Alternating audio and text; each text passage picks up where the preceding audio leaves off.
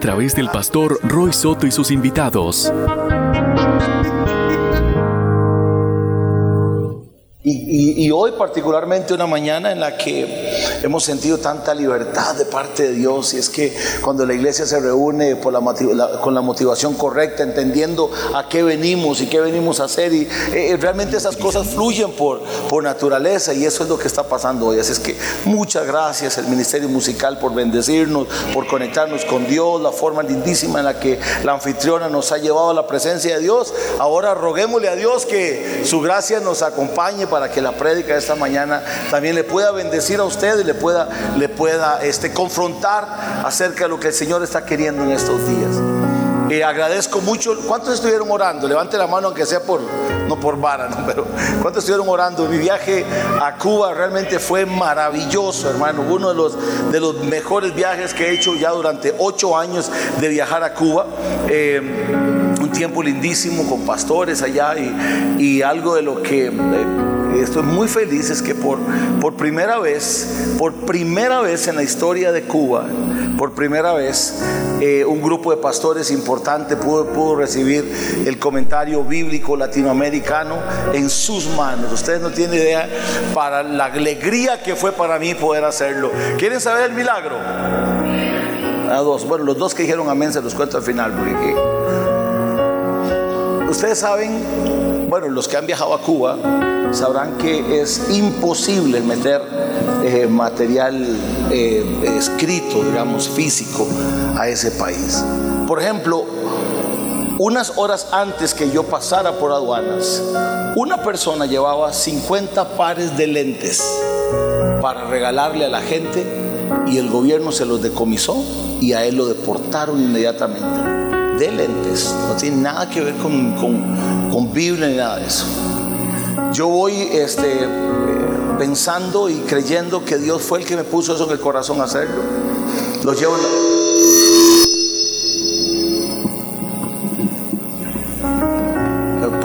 eh, y los llevo conmigo, los llevo conmigo esperando que, que, pueda pasar. Y ya estoy, vean hermano, usted ojalá que, crea esto, estoy al frente, hay tres bandas de, de puestos aduanales, tres bandas. Y yo voy diciéndole, Señor, dime por cuál tengo que irme, por cuál me tengo que ir. Yo sabía delante de Dios que eso podía significar que me cancelaran mi visa de ingreso a Cuba, eso puede significar que, que me deportaran, pero yo iba con la esperanza. Y cuando estoy llegando así, hay tres canales.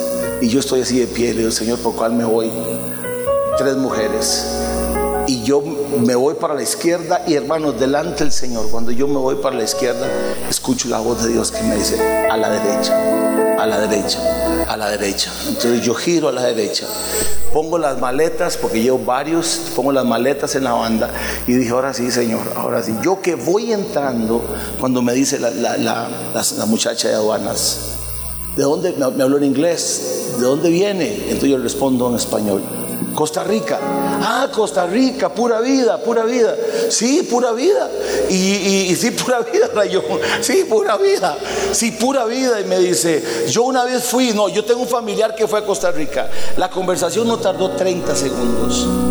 Los 30 segundos que mis maletas pasaron por la máquina. Mientras ella hablaba conmigo, yo pasé del otro lado, me llevé las maletas y bendito Dios porque hoy, hoy tenemos esa esa posibilidad. Maravilloso, maravilloso. ¿Sabe algo? A veces sepa disculpar lo que le voy a decir, pero cuánto deseara que por lo menos por una semana todos ustedes se fueran a vivir a Cuba para ver si aguantan la cristiandad que viene hoy, para ver si soportan nuestra mediocridad de cristianos. Pastores llorando con el comentario en el pecho. 35 años de ser pastores y nunca tenían una Biblia de estudio, sino por la que yo mismo le regalé hace unos años. O ahora esa herramienta que tenían. Iglesias que viven realmente en condiciones terribles, pero el, el mundo se va a dar cuenta. El mundo se va a dar cuenta de lo que Dios va a hacer en la iglesia en Cuba en los próximos años. Y lo que Dios ya está haciendo ahí es extraordinario. Así es que yo le agradezco a usted que orara por mí, le agradezco muchísimo que lo hiciera. Prepárese porque en cuatro meses vamos para un intensivo con 380 pastores aproximadamente. La idea es llevar 150 comentarios, así que si se anima a ir conmigo, vámonos y esperamos que estando al frente de la banda nos digan por dónde, por dónde hay que pasar. Así es que denle, denle un aplauso al Señor por estas cosas buenas que están pasando. Eh, además me reuní con el cónsul de Costa Rica para pedir el ingreso de un pastor que es el que maneja nuestra red allá de pastores y fue tan hermoso el recibimiento que me dieron. Realmente fue una bendición, no tuve que nada más decir yo soy pastor y créame, no me crea usted, el, el, el, cónsul este tenía, por alguna razón había escuchado algo acerca de Chalón, de, ah, Chalón dice, una iglesia que tiene un restaurante, imagínate vos, y nos abrieron la puerta y producto de eso es que el pastor Noel, que es el que maneja nuestra red, va a estar con nosotros ahora el, el 11, del 6 al 12 de agosto viene para acá junto con líderes de nueve países más, por lo que va a ser el inicio de una red emergente de transformación para América Latina. Así es que otro logro más que tuvimos en este viaje es que nos permitiera que el pastor Noel pudiera estar con nosotros en el próximo día. Dios es bueno, por eso es que hay que estar preparado y listo para todas las cosas buenas que Dios está haciendo. Ocupe su lugar, por favor.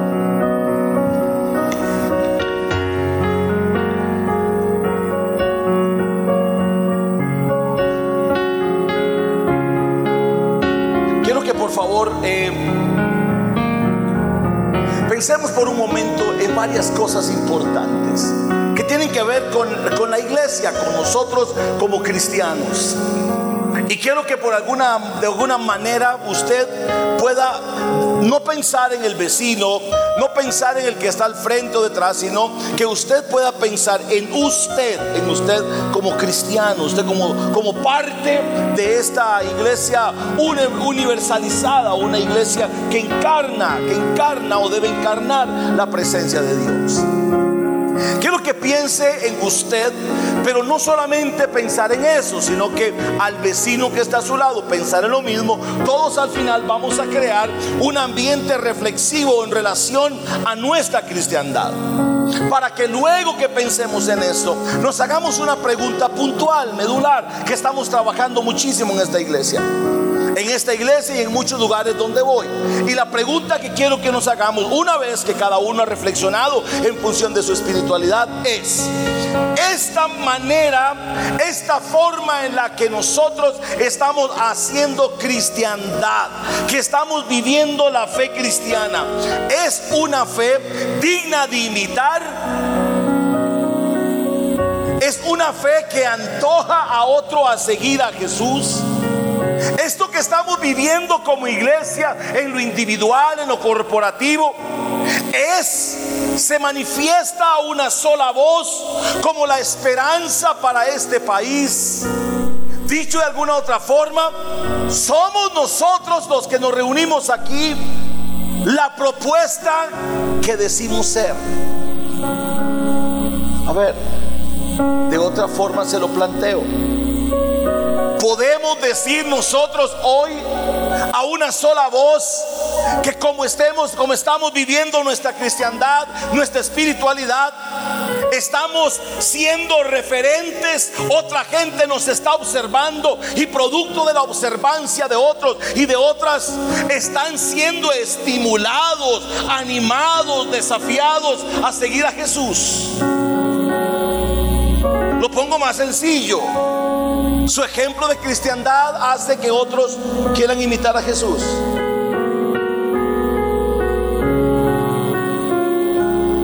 Si algo creo, y es un planteamiento muy personal que estoy tratando de socializar, es que esta manera, esta forma, la manera en la que muchos y muchas viven el cristianismo, y a su vez la iglesia como tal vive el cristianismo, necesita un replanteamiento, necesita revisarse. Necesitamos hacer un alto en el camino y revisarnos como iglesia para llegar a la conclusión cuáles son los cambios que necesitamos hacer en nuestras vidas como iglesia, como cristianos, para poder ser la alternativa que esta sociedad necesita.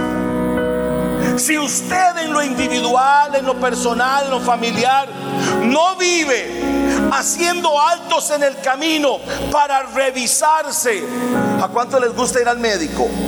A que lo revisen. A nadie le gusta.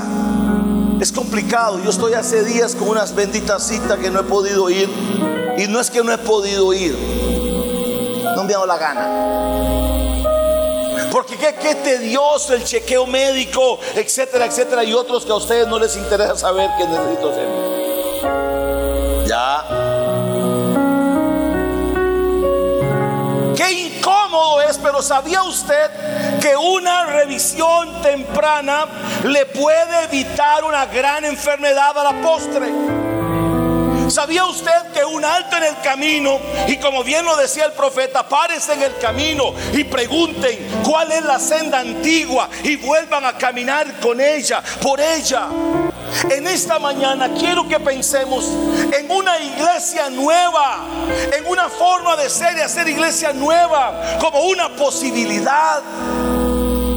Perdón, hermanos, con todo respeto, y aunque soy pastor de esta, fundador de esta iglesia, yo no estoy contento con Chalón todavía. Creo que todavía nos hace falta muchísimo para avanzar. Nos hace falta muchísimo que cambiar. Nos hace falta muchísimo cómo parecernos a Jesús. Pero si esta es nuestra verdad y si esto es lo que nosotros estamos viviendo, imagínense todo el resto de las iglesias cómo estarán. Yo creo que llegó un nuevo, llegó una oportunidad para cambiar y para replantearnos, para revisarnos. ¿Cuántos aquí son tercos para los cambios? Tercos, tercos, levante la mano un terquillo nada más, uno, dos, gracias. A ver, ¿qué pasa con un terco? Un terco, aunque viendo, aunque recibiendo lo que tiene que hacer, aunque dándole todas las directrices de lo que tiene que hacer, aún así lo cuestiona. Al final cuesta muchísimo convencerlos, pero bueno, al final se convencen. Quiero usar un pasaje, quiero usar dos pasajes para referirme a este cambio y ver qué tan disponible está usted, dispuesto está usted para hacer los cambios que necesitamos hacer en nuestra forma de ser cristianos, en nuestra forma de ser iglesia. Y ahora bien lo apuntaba Marta y posiblemente nos anime, muchos aquí lo tomen, que usemos las redes sociales para fines sin dejar de lado también la denuncia acerca de lo que es injusto. Dice la Biblia en Marcos capítulo 2, versículo 21 al 22, por favor, léalo. Una iglesia nueva es posible. Una forma de ser iglesia diferente es posible. Creo que está llegando una nueva temporada para la iglesia nuestra y para muchas otras que quieran encarnar el mensaje de Cristo y ponerlo en práctica. Dice la Biblia en Marcos capítulo 2, versículo 21 al 22, pasaje famoso y reconocido por todos. Nadie pone un remiendo de tela nueva en un vestido viejo, porque entonces el remiendo al encogerse tira de él lo nuevo de lo viejo y se produce una, una ruptura peor. Y nadie echa vino nuevo en odres viejos, porque entonces el vino nuevo romperá el odre y se pierde el vino y también los odres, sino que se echa vino nuevo en odres nuevos. ¿Sabe quién tiene que cambiar? La iglesia tiene que cambiar porque se convirtió en un odre viejo, llena de religiosidad, llena de muerte. Pero yo creo que el jefe, el Señor, va a hacer eso. Romanos capítulo 12, versículo 1 al versículo 2 nos estimula, nada más le recuerdo esto y yo lo parafaseo, renueven sus mentes, no se conformen a este siglo, sino transformados, renueven sus mentes. Dicho de alguna forma es, renueven su manera de pensar, porque si cambian su manera de pensar, ustedes van a cambiar su manera de actuar. La forma de hacer culto debe cambiar. Forma en la que estamos haciendo iglesia debe cambiar. Yo le hago una pregunta con todo el respeto que me merecen. ¿Cuál es la forma en que Costa Rica va a cambiar? ¿Cuál es la manera en la que nosotros vamos a poder vivir una transformación que tanto anhelamos? ¿La vamos a hacer de qué forma? Muchas propuestas pueden existir, pero yo le planteo una. Pues vamos a ser cristianos. Volvamos a la práctica del cristianismo. Volvamos a encarnar a Cristo como el referente y de eso prediqué apasionadamente la semana pasada. Cristo como centro de lo que somos. Esta forma en la que nosotros nos reunimos la razón principal por la que nos unimos, debe revisar si le animo a que lo haga esta mañana. Si algo Dios va a hacer nuevo entre nosotros, va a partir de que tengamos claro a qué venimos a este lugar. De que tengamos claro cuál es el objetivo central por el que estamos aquí. Usted tendrá mejores cosas que hacer un domingo Usted posiblemente tendrá otras posibilidades de recreación. Pero si está aquí, debes entender lo importante que es saber a qué venimos aquí. Sí, venimos a cantar, venimos a adorar, pero sobre todo venimos a ser expuestos ante la palabra de Dios capaz de desnudar hasta nuestras motivaciones y nuestro corazón. Venimos aquí para expresarle a Dios nuestra gratitud, nuestra devoción, a ser generosos con Él también por lo bueno que ha sido con nosotros, pero también a revisarnos profundamente. Y no convertir estos escenarios en, en centros comerciales para consumidores de cultos. La iglesia cambia o la iglesia muere de esta forma. Y de eso me han escuchado hablar muchísimo. Es este Jesús que usa una analogía extraordinaria para representar dos verdades. La verdad de la religiosidad y la verdad de una nueva comunidad que él iba a instaurar. Déjeme explicarse. Por eso es que la gente no entendía el mensaje de Jesús. Porque Jesús venía hablando de su reino, venía hablando acerca de perdónense los unos a los otros, ámense los unos a los otros. Mire, ponga la mejilla para el segundo golpe, camine la milla extra, perdonen a los que los ofenden. Y empieza Jesús a esbozar el mensaje de su reino. ¿Y quiénes lo escucharon? ¿Quiénes fueron los que escucharon con mayor apertura el mensaje de Jesús? ¿Los odres viejos o los odres nuevos? ¿Quiénes son los odres viejos? Los odres viejos son aquellos religiosos son aquellos que han hecho de la vida cristiana, contextualizándolo, una simplemente, un maquillaje que habla simplemente de una postura religiosa sin una vivencia que transforma. El mensaje del reino de Dios sigue siendo un tema que no todos pueden comprender. Y en esta mañana, cuando le invito a la revisión, cuando le invito a usted a que reflexionen en función de dónde está en su fe, pensando, soñando con que una iglesia diferente puede ser posible, no me, das, no me desanimo en pensar que habrán odres viejos que al, término de los 40 minutos estarán dormidos, pero quizá habrán algunos odres nuevos a quienes van a hacer de ellos esta palabra y van a decirle al Señor, Señor, por favor, deposita en nosotros el vino nuevo que requerimos para la siguiente temporada de nuestra iglesia como de esta sociedad. Jesús usa esta analogía dando a entender, ustedes necesitan cambiar. Dice Pablo, su forma de pensar. Cambien su forma de pensar, porque si cambia su forma de pensar, va a cambiar también su forma de actuar. Este Jesús, este Jesús confrontando la religiosidad de una manera extraordinaria. Este Jesús que instaura su reino frente a aquellos religiosos que no podían entender de qué se trataba y producto de eso, por eso lo crucificaron. Este Jesús comía sin lavarse las manos, golpe la religiosidad. Este Jesús que se sienta con los pecadores y la gente llama comedor y bebedor de vino. A veces eso sí lo pueden agarrar más de uno literal.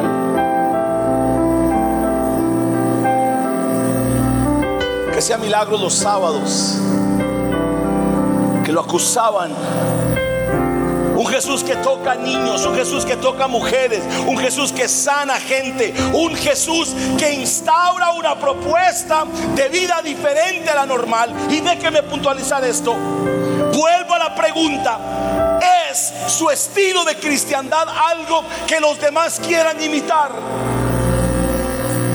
Somos como iglesia una referencia contundente del mensaje de Cristo. Es la iglesia y lo que vive una propuesta para este sistema. Somos los cristianos que nos reunimos aquí.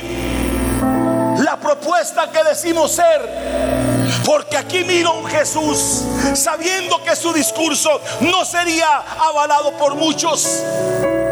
Miro un Jesús que sabía que su discurso no iba a despertar muchísimos amenes un domingo a las 10 de la mañana.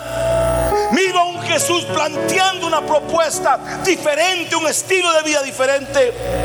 E invita a algunos a ser transformados para poder recibir la riqueza del mensaje. ¿Saben qué es lo peor que le puede pasar a este domingo? qué silencio? ¿Sabe qué es lo peor que le puede pasar a este domingo? Que usted salga de esa puerta a ser exactamente el mismo que ¿De qué sirve? ¿De qué sirve?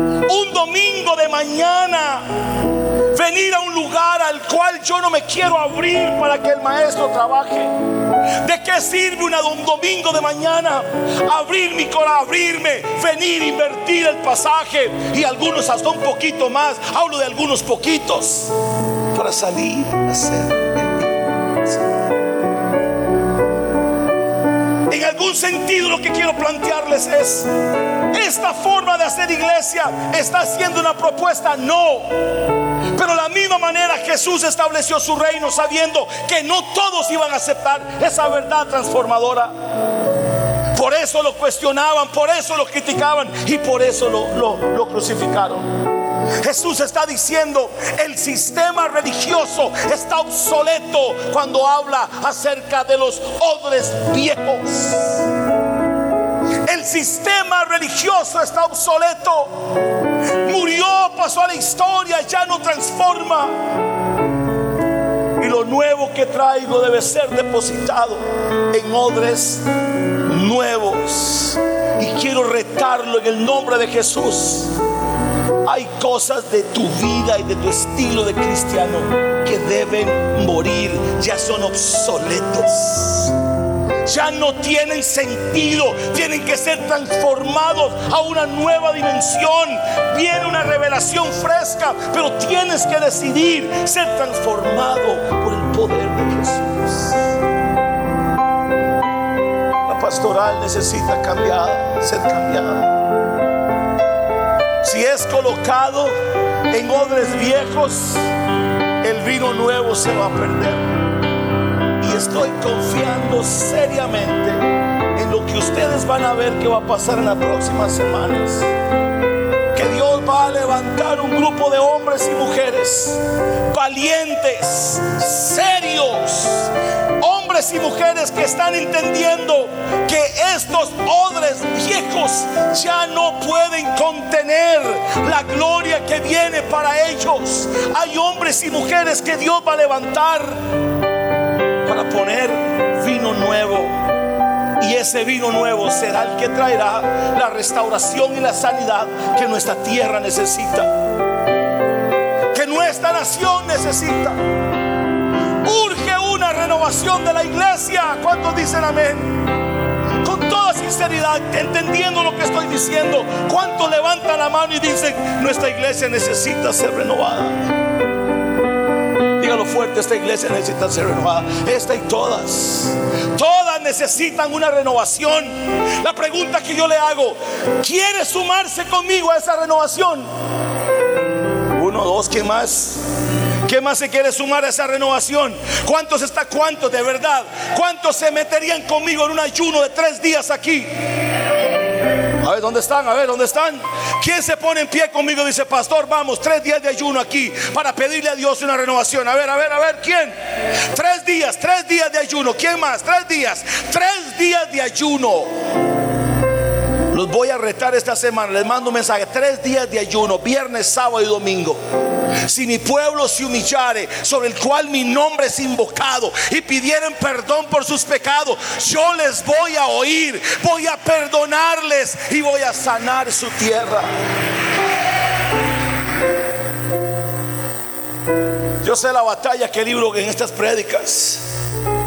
Porque a los odres viejos les gusta que les sigan dando el, el mismo vino añejo. Les gustan los mismos coros insípidos. Les gustan las mismas prédicas insípidas. Pero todo aquello que mueve, todo aquello que mueve la espiritualidad, hay resistencia. La iglesia va a ser renovada. La iglesia va a ser renovada, créame. Créame proféticamente, la iglesia en Costa Rica va a sufrir en los próximos años una renovación extraordinaria. Y esta iglesia o cambia o se muere. Muchos de los efectos de esos odres viejos han obstaculizado que la gente se acerque a Jesús y a su mensaje restaurador. Muchos de los efectos de nuestra religiosidad son tan evidentes que aleja a la gente a encontrarse con Jesús.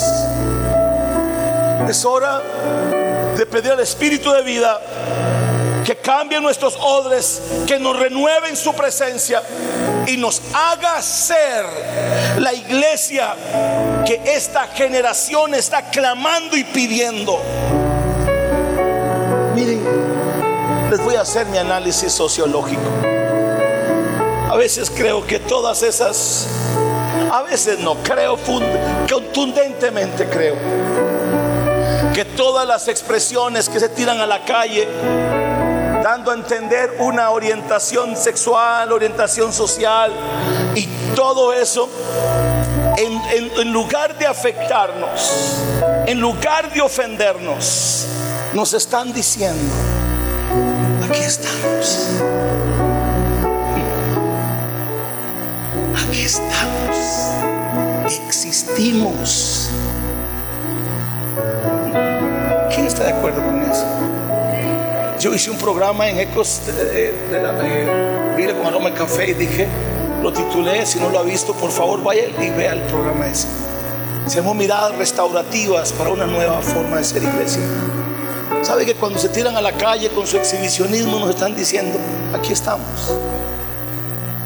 Que cuando salen están diciendo, aquí estamos. ¿Y cómo vamos a, intentar? ¿Cómo va usted a poder amar a alguien así si su odre viejo todavía es prejuicioso? ¿Cómo va a poder poder acercarse a gente así si su odre todavía es prejuicioso? ¿Cómo, pastor? Tres días de ayuno, pastor. ¿Y qué voy a hacer yo si mire, me levanto en la mañana, lo primero que hago es chorrear café? Con ese odre viejo nunca vas a poder cambiar nada.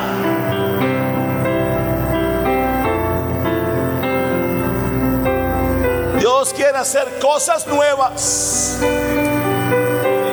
Dios quiere hacer cosas nuevas, pero aquí gente tiene que empezar a pedir que renueve sus mentes, sane su espiritualidad para poder entender el vino nuevo que viene para esta generación. Es un vino nuevo que viene donde vamos a ser usados estratégicamente en lugares de poder y de influencia en esta nación.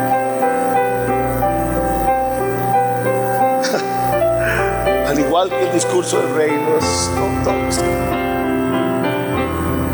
Se debe tener la madurez para saber que algunas cosas no han funcionado y tienen que morir en usted. El estilo de ser y hacer la iglesia que nosotros y que muchos viven debe morir ya no más. Ya esto no funciona. Ya nuestra, nuestra tendencia a los cultos ya no funciona. Ya pensar, y se lo decía en la conferencia pastores, pastores porque están en un planteamiento de iglesias en varios lugares. Y si algo le estoy cuestionando a toda la gente que anda plantando iglesias, es a ver si vas a plantar una iglesia, ¿qué tipo de iglesia vas a plantar? Porque si vas a plantar una igual a la que estamos criticando, estamos propiciando el mismo mal en las comunidades.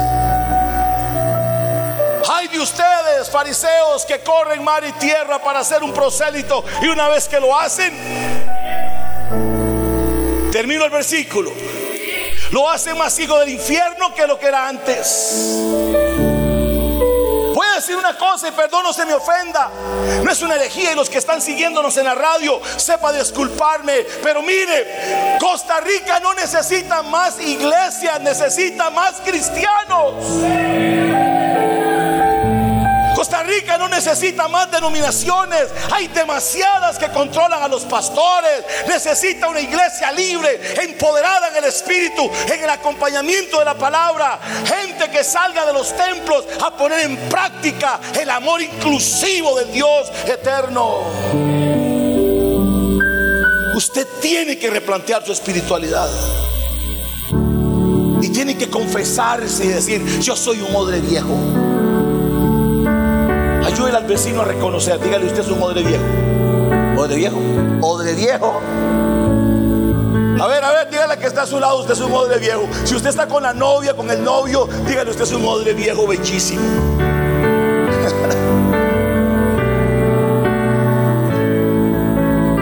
Hay que cambiar y cuesta cambiar. Esta mentalidad de ser iglesia tiene que cambiar. Tiene que cambiar nuestra forma. Líderes, tenemos que cambiar nuestra forma en la que estamos sirviendo a Dios. Hay que romper los paradigmas. Odres viejos pueden interpretarse como personas, costumbres, tradiciones, actitudes, todo aquello que se resiste a los cambios que Dios quiere traer.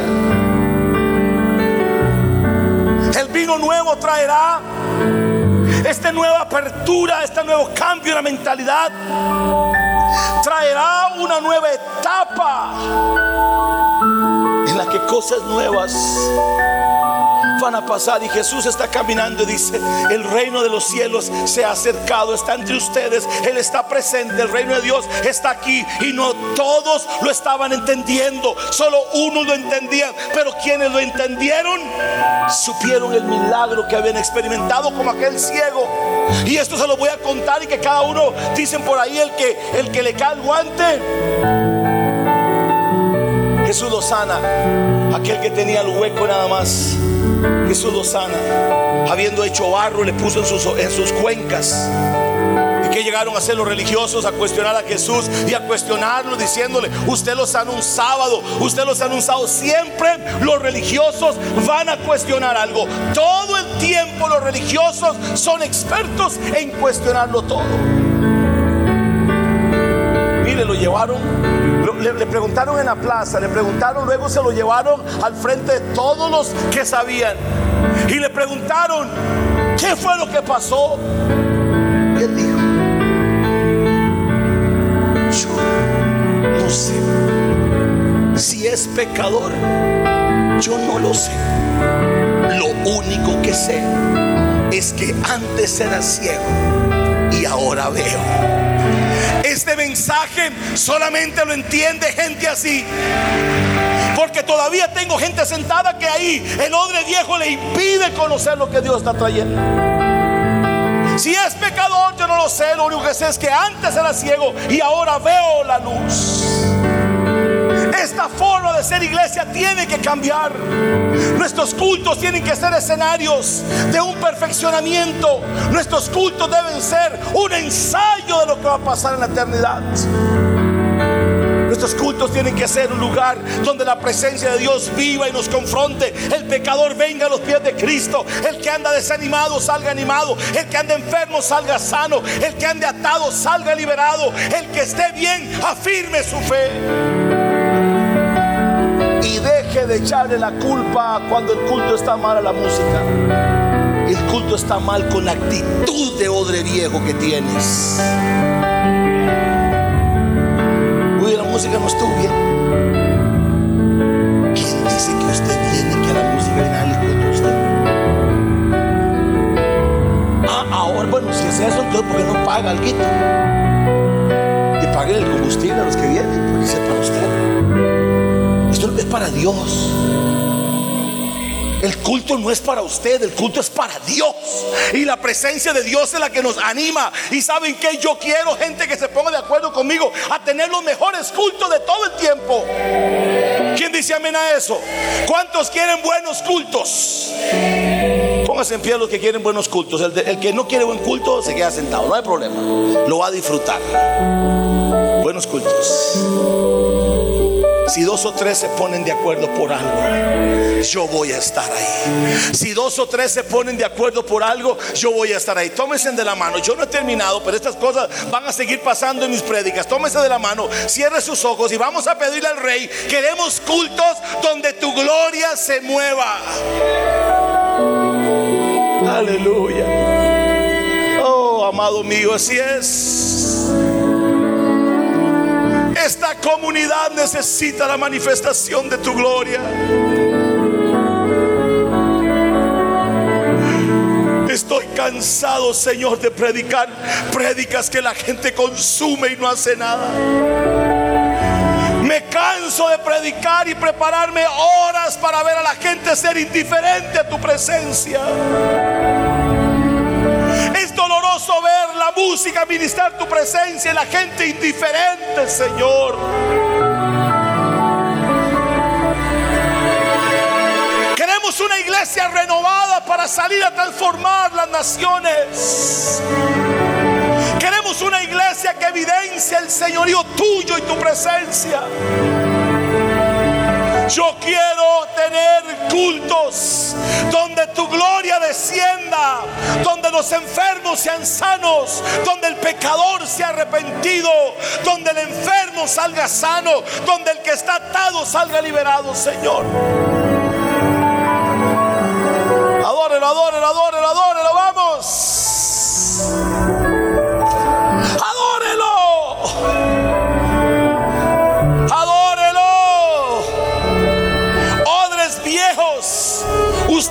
Necesitan ser renovados.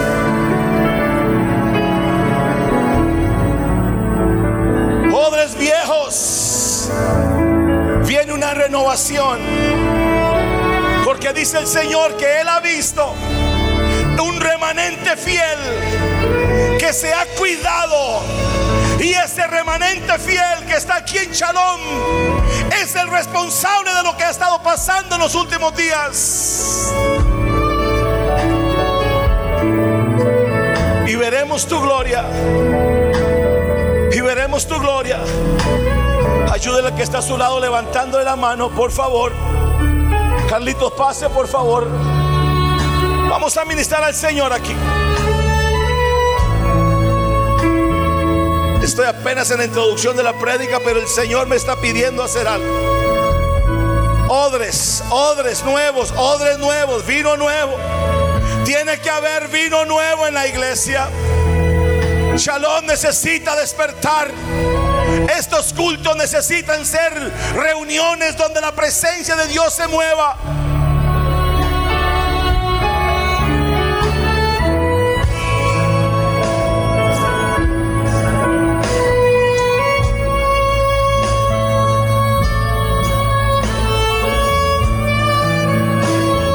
Lo vamos a ganar. Y hoy lo vamos a ganar. Esta mañana va a ser histórica en esta iglesia. Esta mañana va a ser histórica en esta iglesia. Aleluya. Quiero rogarle a todos los odres que necesitan ser cambiados que pasen, por favor. Vamos a orar. Yo espero ver a todo el mundo aquí de rodillas. El grupo de administración va a orar por todos. Venga, le vamos a pedir al Señor. Queremos cultos nuevos. Sabe que la unción que viene nueva va a refrescar. Esta ha sido una conferencia más, tomada desde el auditorio principal de la comunidad cristiana Shalom, del pastor Roy Soto y sus invitados.